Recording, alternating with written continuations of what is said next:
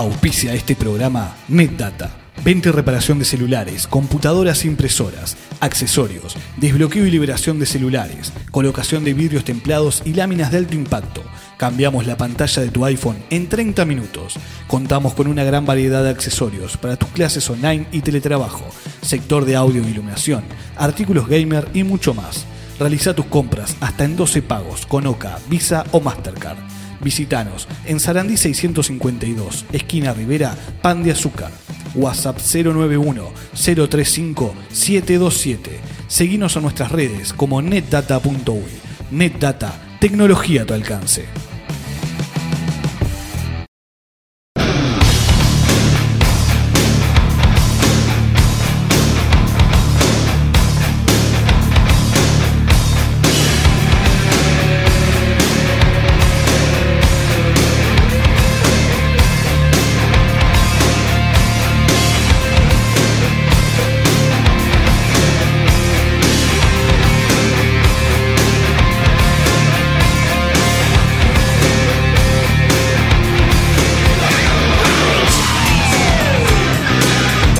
Muy buenas noches y bienvenidos a otra entrega de Aldea Rock desde casa. Mandar un saludo a todos los que nos hacen el aguante a través de las redes sociales, de Spotify, Radio El Aguantadero y FM Pan de Azúcar.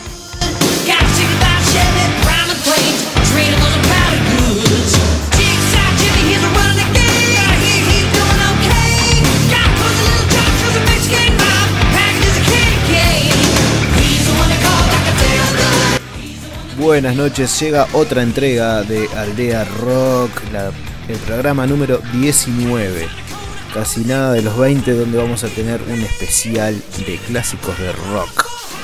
Saben las líneas de comunicación para comunicarse con nosotros, para mandar un mensajito al WhatsApp 098-846057, 098-846057.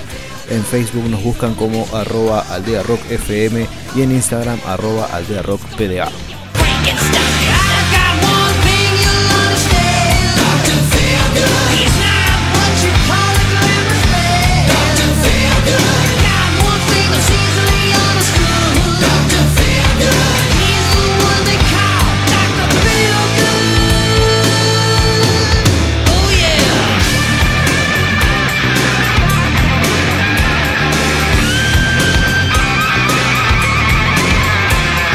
Comenzamos con las efemérides 22 de julio de 1997.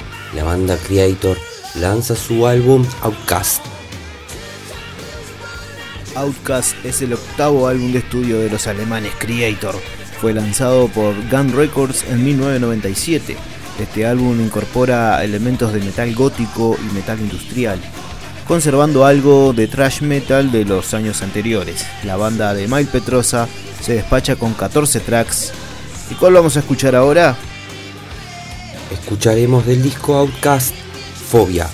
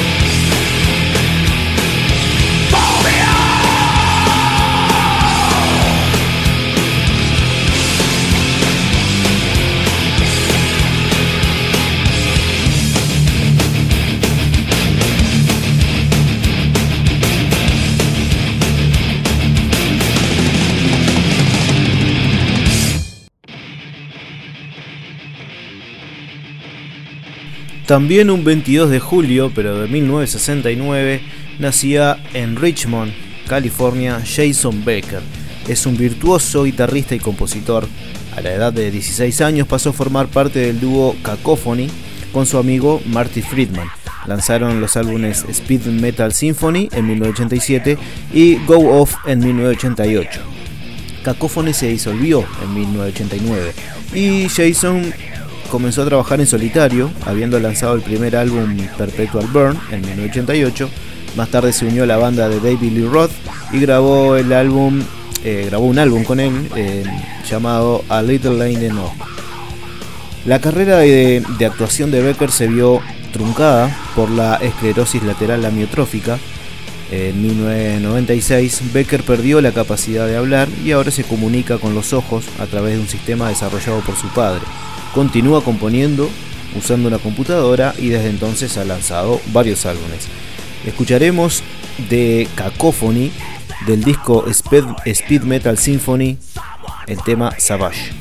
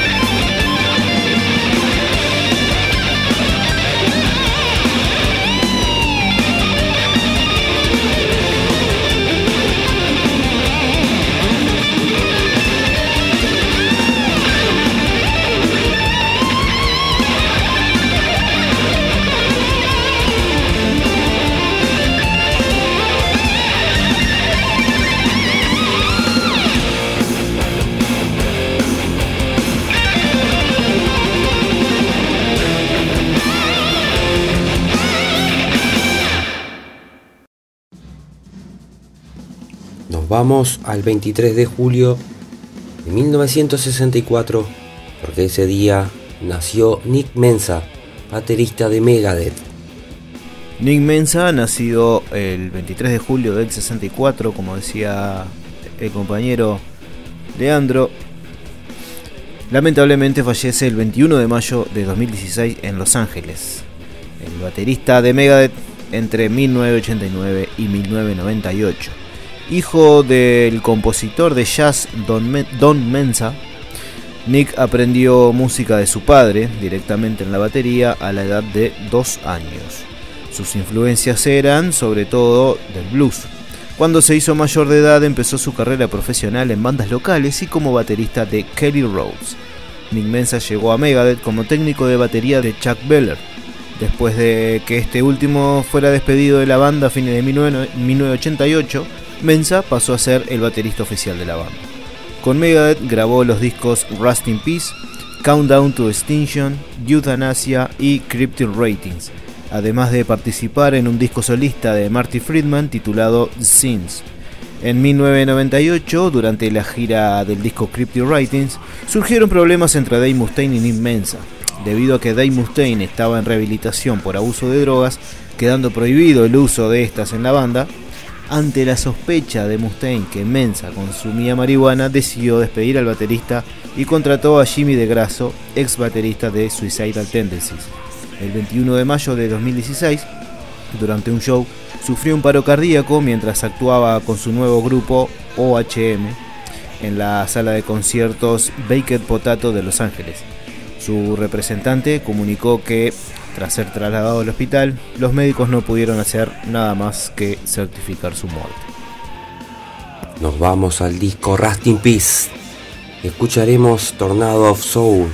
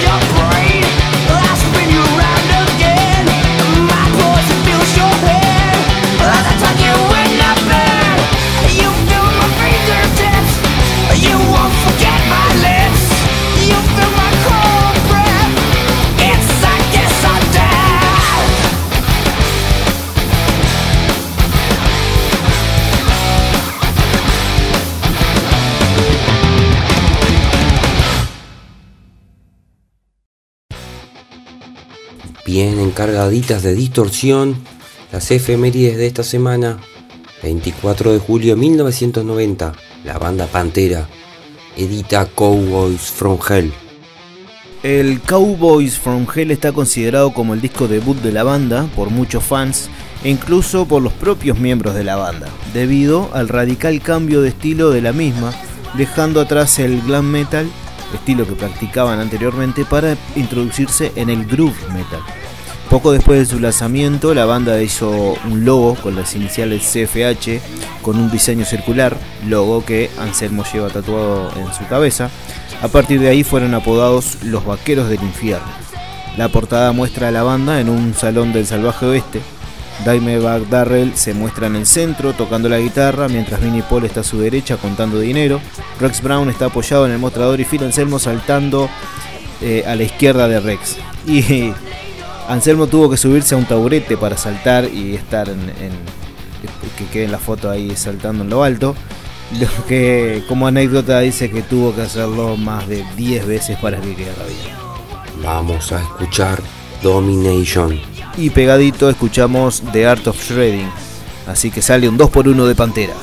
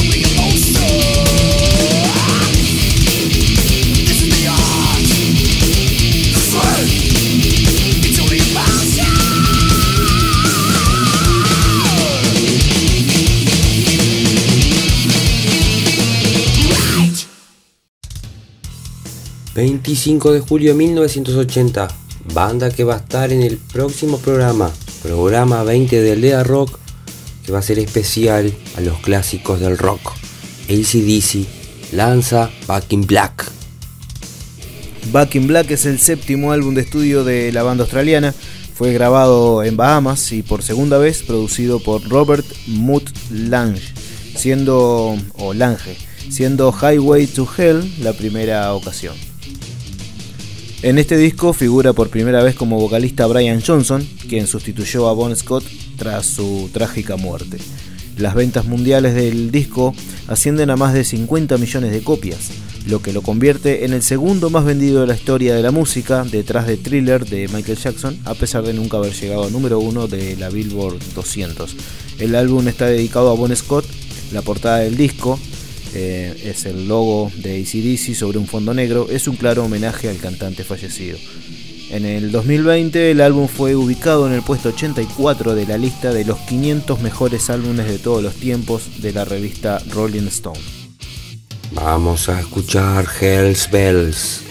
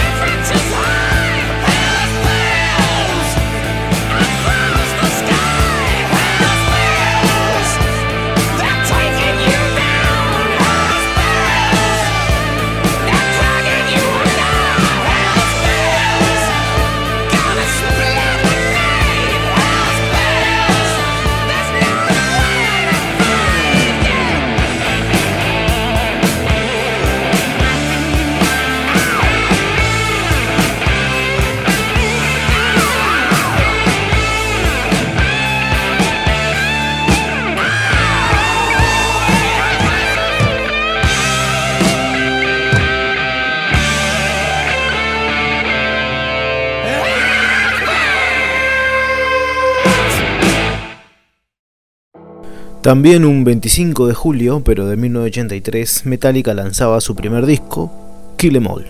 El grupo comenzó tocando en clubes de Los Ángeles, se mudaron a San Francisco para asegurarse los servicios del bajista Cliff Barton. El demo No Life Till Leather de 1982 fue notado por el director del sello Megaforce, quien los firmó y proporcionó un presupuesto de 15 mil dólares para la grabación. El álbum se grabó en mayo de 1983 con el productor Paul Curcio en Rochester, Nueva York. Originalmente se pretendía que se titulara Metal Up Your Ass, con una portada que mostraba una mano agarrando una daga que salía emergía de un inodoro. Se le pidió a la banda que cambiaran el nombre, pues los distribuidores pensaron que Lanzar un álbum con un título y una obra de arte tan ofensivo disminuiría sus posibilidades de éxito comercial. Kill recibió elogios por parte de la crítica en el momento de su lanzamiento y desde entonces ha sido considerado como una obra innovadora en el género del thrash metal.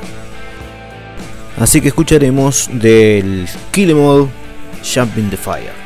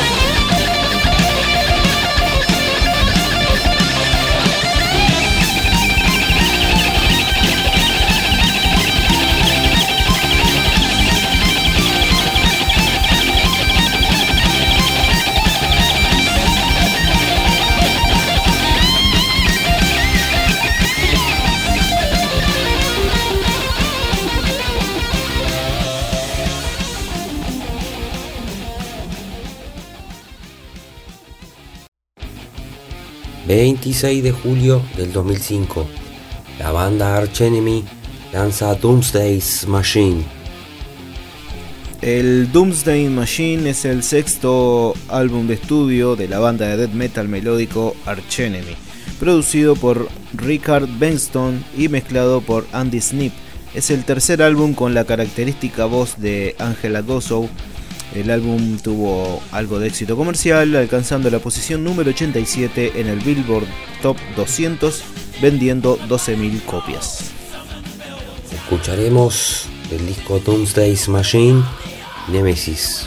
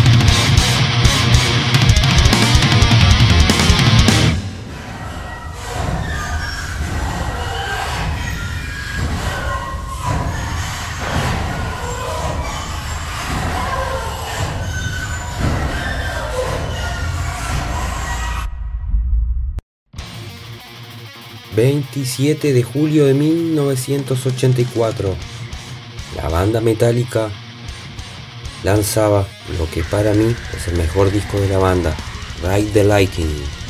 Ride the Lightning es el segundo álbum de estudio de Metallica, fue publicado bajo el sello discográfico Megaforce Records. Fue certificado como álbum de oro por la RIAA el 5 de noviembre de 1987 y fue certificado disco de platino por 5 el 9 de junio del 2003. Ride the Lightning es considerado como un álbum de thrash metal clásico por los fans, críticos y miembros de Metallica y es considerado, y yo también me incluyo, como uno de los mejores álbumes de metal de todos los tiempos. Escucharemos For One the Bell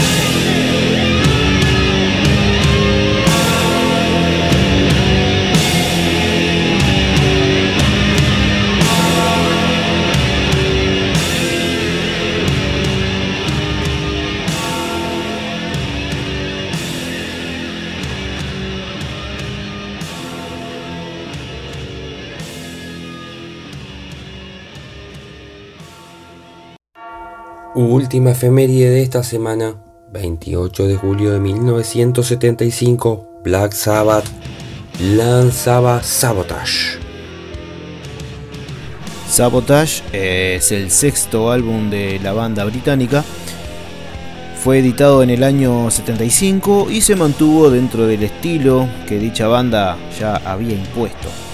En algunas ediciones de vinilo y en CD remasterizado aparece una canción de 23 segundos después de The Read, grabada a un volumen muy bajo, llamada Blow on a Joe. Y no es una canción en sí, sino que es Ozzy y Bill haciéndose los técnicos jugando un poco en el estudio. Vamos a escuchar Symptom of the Universe.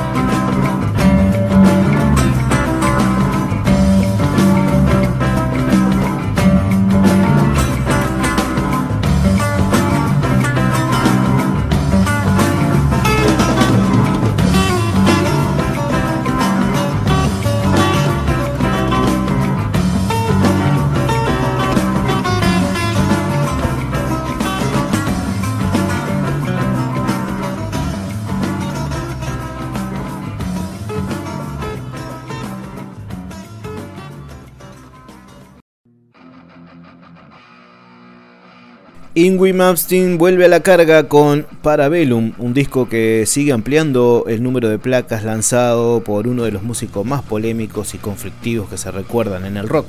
Fue lanzado el pasado 23 de julio a través de Music Theories Recordings, Mascot Label Group. Ya está a la venta en Amazon y disponible para escuchar en YouTube y también lo vamos a escuchar aquí en Aldea Rock. Escucharemos el tema Relentless Fury.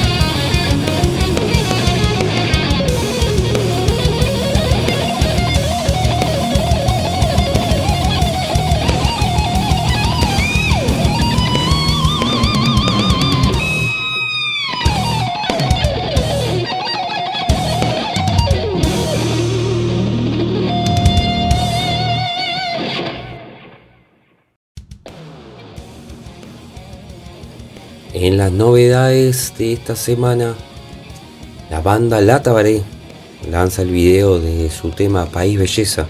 Es un tema que surgió en el 2020 en plena pandemia y emergencia sanitaria. Y si bien la música es luminosa y rítmica, la letra es totalmente lo opuesto y está apuntada a nuestro sistema político de turno. Son contradicciones que a la Tabaré le gusta mucho trabajar en sus canciones y no es la primera vez que lo hacen. Así que en YouTube lo pueden buscar País Belleza La Tabaré.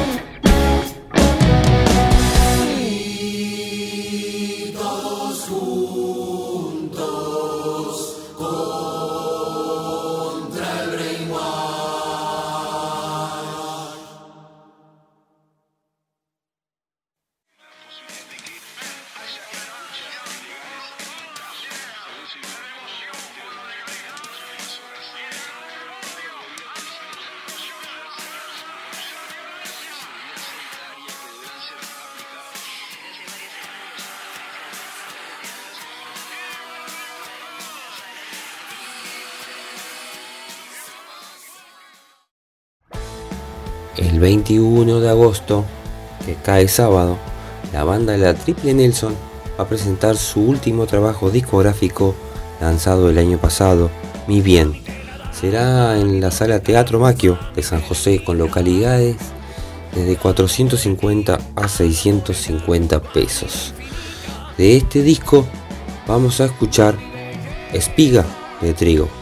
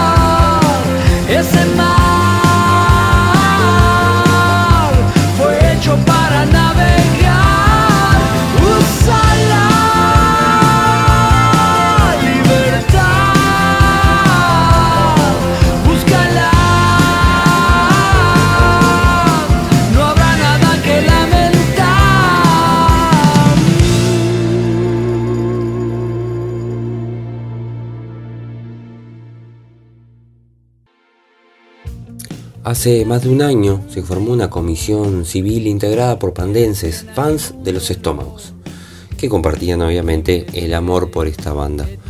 En agosto intentarán devolverle a estos músicos un pequeño porcentaje en agradecimiento al legado cultural e histórico que han dejado no solo en Pando, sino en todo el Uruguay y la región. Desde el viernes 6 de agosto, día del primer concierto de los estómagos en el Centro Protección de Choferes de Pando, en 1983 hasta el 25 de agosto, día del último concierto en el Cine Cordón de Montevideo, se realizará en la ciudad de Pando Canelones el homenaje a los estómagos por parte del lugar que los vio nacer y los albergó hasta el último de sus días. La inauguración, como les decía, va el viernes 6 de agosto a las 15 horas, donde pondrán una placa tallada en la vereda del lugar del primer concierto y después también una placa en la sala de ensayo. Va a haber exposición en la calle y va a ser abierto al público a partir del 7 de agosto. El 20 de este mismo mes va a salir un disco tributo se va a llamar Solo en busca de un lugar, homenaje a los estómagos de las principales bandas uruguayas, argentinas y españolas, que va a estar disponible en plataformas digitales y en vinilo a partir del 15 de diciembre del 2021. Vamos a escuchar de los estómagos en la noche.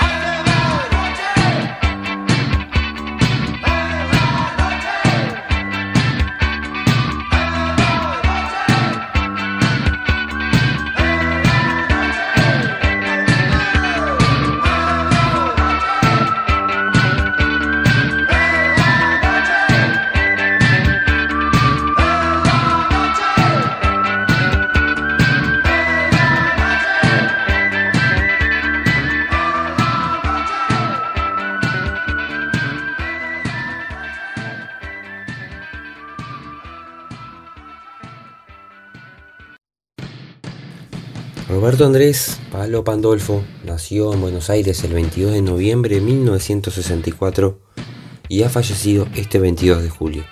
Fue cantante, compositor, poeta y guitarrista de rock argentino.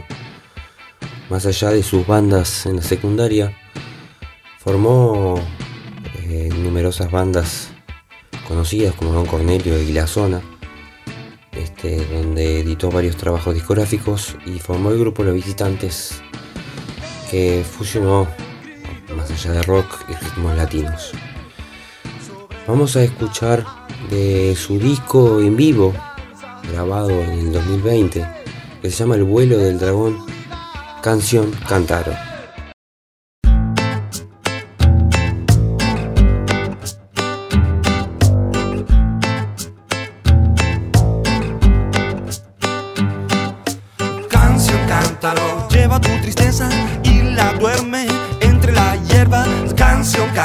Un poco de amor, un poco de rocío de aquí para allá.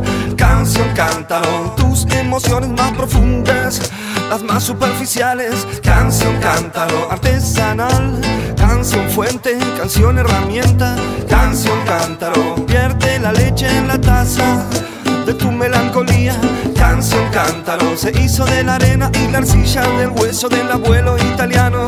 Canción cántaro de mi raza que se vuelca en la tierra nueva de la reconciliación. Canción cántaro. La noche del hambre, la noche del frío, la noche del fuego. Canción que lleva algún consuelo o tal vez fe para seguir luchando. Canción que lleva la furia contenida que ya sangría.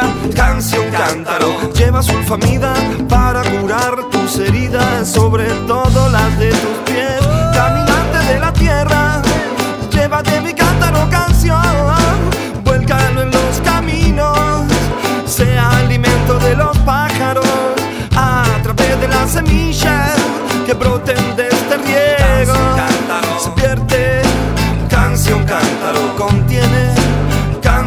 cántaro, lleva canción cántaro, se vacía, canción cántaro, se llena, canción cántaro, se vacía, canción cántaro, se llena, canción cántaro, se vacía, canción cántaro, se llena, canción cántaro, se vacía, canción cántaro, se llena, canción cántaro, se vacía.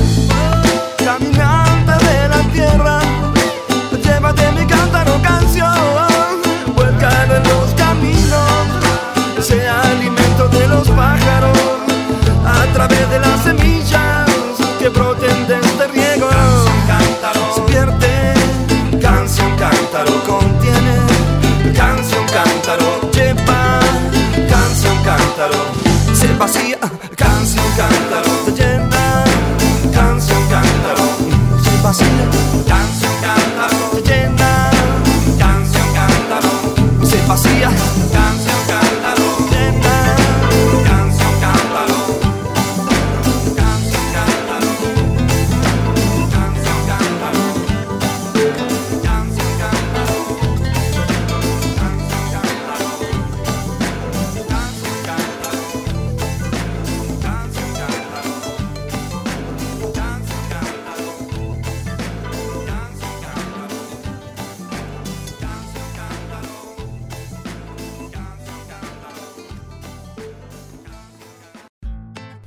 Le damos las gracias por haber llegado hasta el final. Saludamos de nuevo a todos los amigos que nos escriben semana tras semana. en las redes personales más principalmente, en, el Facebook del programa también, arroba aldea rock FM. Y a toda la comunidad del aguantadero, que sé que son rockeros natos. Nos vamos y que sea rock and roll. Nos escuchamos la semana que viene. Un gran remedio para un gran mal. Así pregonaba el indio Solari. En el disco Bang Bang estás liquidado del año 1989. Y nos vamos como siempre de ricota. Muchas gracias por todo y no se pierdan el próximo programa que es especial. El programa número 20 a los clásicos del rock. Nos vamos con la Parabellum del buen psicópata.